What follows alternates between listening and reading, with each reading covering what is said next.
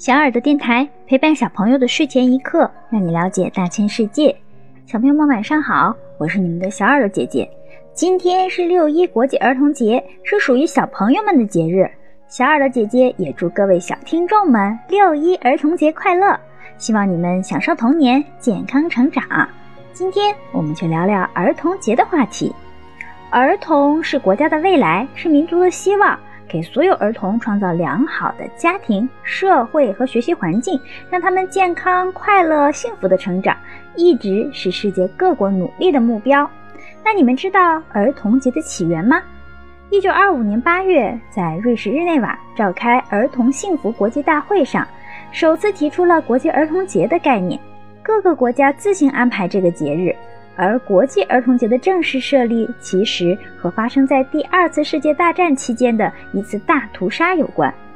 一九四二年六月，德国法西斯枪杀了捷克利迪策村十六岁以上的男性公民一百四十余人和全部婴儿，并把妇女和九十名儿童全部关入集中营进行折磨和杀戮。整个利迪策村的房舍建筑物均被烧毁。二战结束后，世界各地经济萧条，成千上万的工人失业，过着饥寒交迫的生活。儿童的处境更糟，有的得了传染病，一批批的死去；有的则被迫当童工，受尽折磨，生活和生命得不到保障。为了悼念利迪策惨案和全世界所有在战争中死难的儿童，为了保障世界各国儿童的生存权、保健权和受教育权，为了改善儿童的生活，反对对儿童的虐杀和毒害，一九四九年十一月，国际民主妇女联合会在莫斯科举行理事会议，会议决定以每年的六月一日为国际儿童节。世界上许多国家都纷纷响应，将六月一日定为儿童的节日。新中国成立后，中央人民政府政务院于一九四九年十二月二十三日规定，将我国的儿童节与国际儿童节统一起来。在此之前的一段时间，我国的儿童节被定在每年的四月四号。节日内容和现在的六一儿童节有很多相似之处，比如学校要开纪念大会、举行儿童健康比赛、文艺演出等。到目前，也不是所有的国家的儿童节都在今天。比如日本，他们是世界上庆祝儿童节次数最多的国家，他们一年要庆祝三次儿童节：三月三日女孩节。父母会送给女儿穿着日本和服的漂亮女娃娃玩偶。五月五日男孩节，有儿子的家庭门前都悬挂鲤鱼旗，表示鲤鱼跳龙门的意思。十一月十五日是七五三儿童节，是三岁、五岁和七岁这三个年纪的小朋友专属的节日，因为他们觉得这三个年龄是最幸运的年龄。韩国的儿童节是每年的五月五日，很多孩子会在这天穿上韩服，体验传统的韩国文化。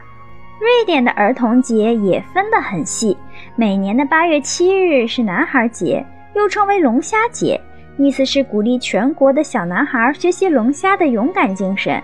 这一天，孩子们要打扮成龙虾的样子，表演一些节目。十二月十三日则是瑞典的女孩节。又叫露西亚女神节，露西亚是瑞典传统的专门保护女孩的女神。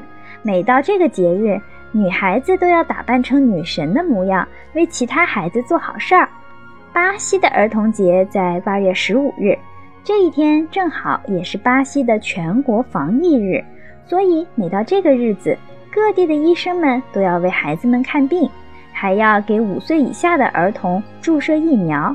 害怕打针的小朋友，是不是觉得这里的儿童节习俗有点奇特呢？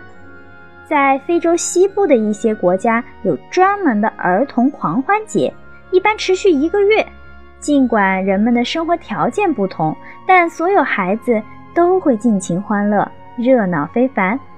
而在我们国家，儿童节这天，小朋友们会收到父母长辈准备的礼物。学校也会组织文艺表演活动，然后和家人或者小伙伴们一起聚餐玩闹。不管儿童节在哪天，不管是有什么习俗，我们都希望所有的小朋友们都能在和平的社会环境中快乐地度过这一天和每一天。好了，小朋友们，这一期电台节目就结束了。如果小朋友们想要了解大千世界更多知识，可以请爸爸妈妈关注我们的微信公众号“小耳朵听大世界”，也可以上喜马拉雅、荔枝和蜻蜓去收听我们的节目。我们明天晚上不见不散，小朋友们晚安。